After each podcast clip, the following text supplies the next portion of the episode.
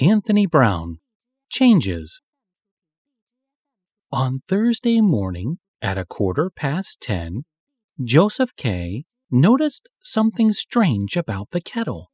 Everything else in the kitchen was in its familiar place, clean and tidy. It even smelled the same as usual. The house was quiet, very quiet, and Joseph's room was just as he had left it. And then he saw the slipper. That morning, his father had gone to fetch Joseph's mother.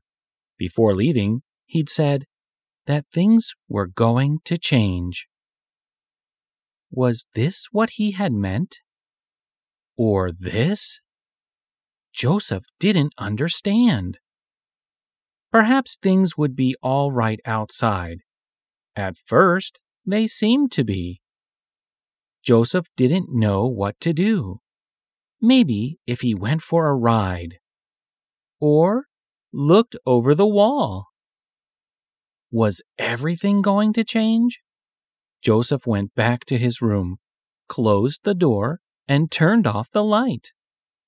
When the door opened, light came in, and Joseph saw his father, his mother, and a baby.